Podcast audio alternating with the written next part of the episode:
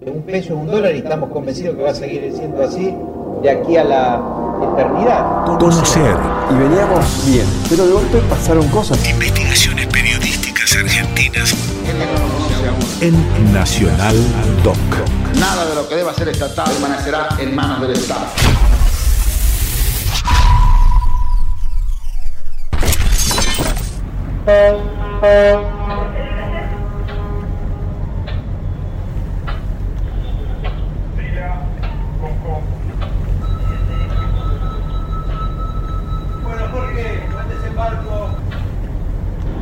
En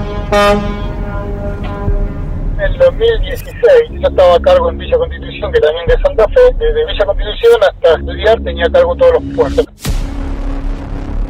La historia que vamos a contar está relacionada con el control de los puertos de la provincia de Santa Fe. La voz es de Norberto Bardey, un profesional que lleva más de 30 años trabajando en las terminales portuarias para el Servicio Nacional de Sanidad y Calidad Agroalimentaria. Me fijo en una de las publicaciones que hace el SENASA, que hablaba de las importaciones de soja que había controlado el SENASA, que venía del Uruguay, eran 212 mil toneladas que venían del Paraguay. Me fijo en la noticia que decía General Lagos. Voy, me fijo en los archivos que hacía cinco años que ese puerto no estaba trabajando porque había tenido un percance, había tenido un incendio y hacía cinco años que no estaba trabajando ese puerto. Durante el primer cuatrimestre de 2016, una parte de las 200.000 toneladas de soja paraguaya fueron a parar a un puerto fantasma de la empresa Dreyfus. Le mando al regional y le mando al jurídico que por favor investiguen que posiblemente sea un contrabando de soja. Automáticamente a mí me desplazan de mi cargo, me mandan a trabajar primero a San Nicolás, un puerto que no existe, que no estaba trabajando, y después de San Nicolás me mandan a trabajar a Zárate. La verdad que la pasé bastante mal. A nivel mundial, Dreyfus comercializa toneladas anuales de cereales, oleaginosas y otros productos. En Argentina tiene dos plantas de procesamiento de soja, en General Lagos y Timbúes en Santa Fe. También tiene un puerto en Bahía Blanca. La compañía emplea a 1.300 trabajadores en el país. La relación durante el gobierno de Mauricio Macri fue estrecha y se mantuvo durante todo el periodo. En las primeras semanas de inicio del mandato, el 21 de enero de 2016 en Davos, Suiza, el entonces jefe de Estado se reunió con Margarita Dreyfus, jefa del holding empresarial con más de 100 años de presencia en territorio argentino. Al poco tiempo ya se podían ver los frutos de esa relación.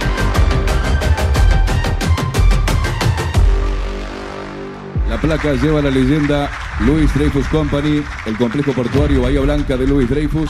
Fue inaugurado con la presencia del presidente de la Nación, don Mauricio Macri, la gobernadora de la provincia de Buenos Aires, María Eugenia Vidal, Bahía Blanca, provincia de Buenos Aires, 13 de julio de 2016.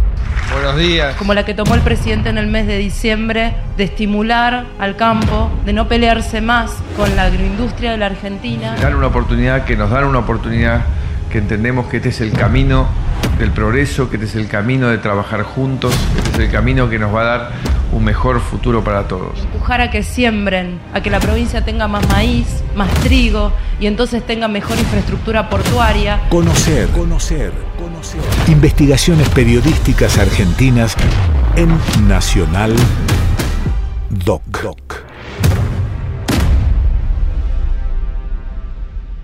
En los puertos de Santa Fe es por donde pasa cerca del 70% del negocio de exportación del país. ¿Qué pasó con esas toneladas de soja que fueron llevadas a un lugar que estaba sin operar? ¿Cómo pudo llevarse a cabo a pesar de la denuncia que hicieron algunos inspectores del SENASA? Entre 2016 y 2019 fueron unificadas las regionales del SENASA de Santa Fe, Córdoba y Entre Ríos. Rosario entonces se convirtió en la cabecera y la coordinación de todas las operaciones regionales de esas tres provincias cayeron en manos de una sola persona.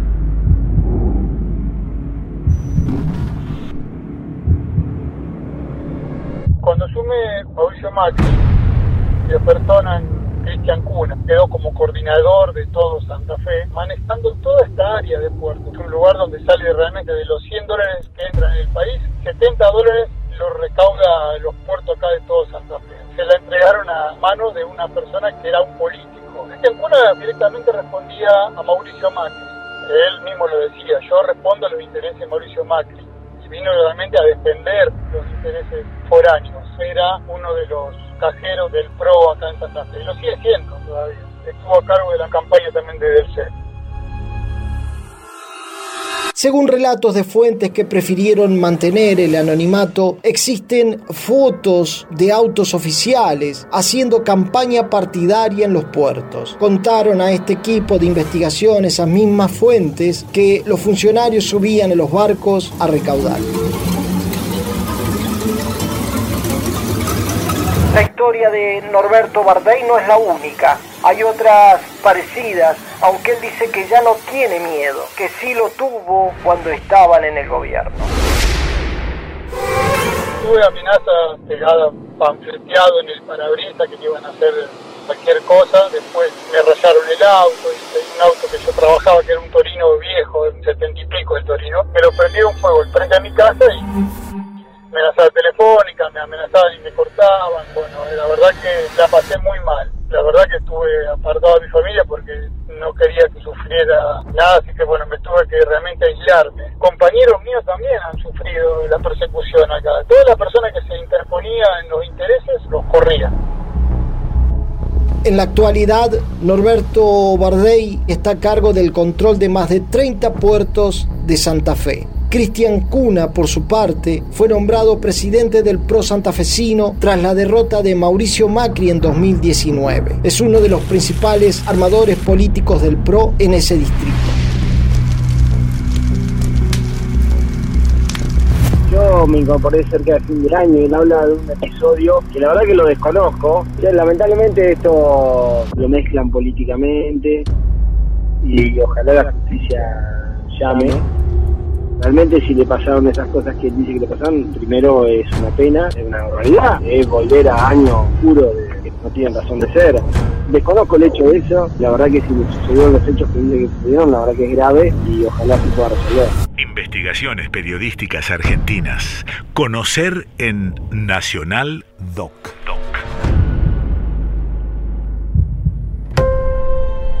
Los ilícitos sobre el río Paraná tienen sus historias y pertenecen a distintas características. El control de los puertos es clave para recuperar la potestad del Estado en esos lugares donde el comercio exterior se hace fuerte. En octubre de 2017 se desarrolló en Corrientes el sexto seminario internacional profundizado de derecho penal. La jueza federal de Chaco, Sunilda Nirenperger, acostumbrada a lidiar con bandas narcos y otras ilegalidades, se refirió a las políticas que favorecen esas situaciones.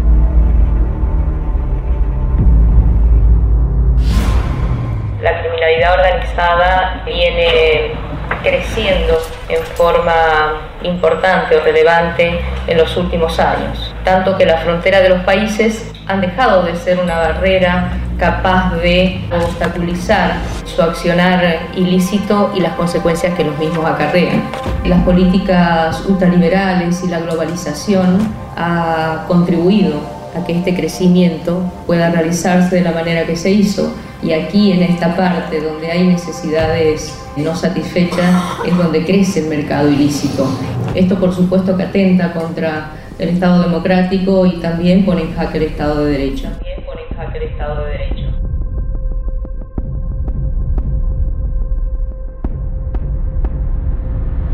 El control de los puertos argentinos. control de los puertos argentinos. ¿Es solo un problema comercial? ¿Solo un problema comercial? ¿O también está en juego, también está en juego la seguridad de la nación? La seguridad de la nación. La seguridad de la nación. La seguridad de la nación.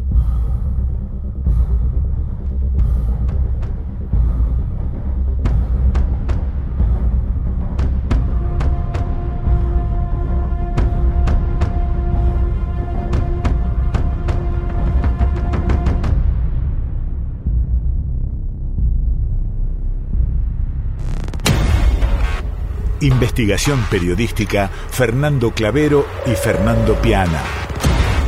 Investigaciones periodísticas argentinas. Conocer en Nacional Doc.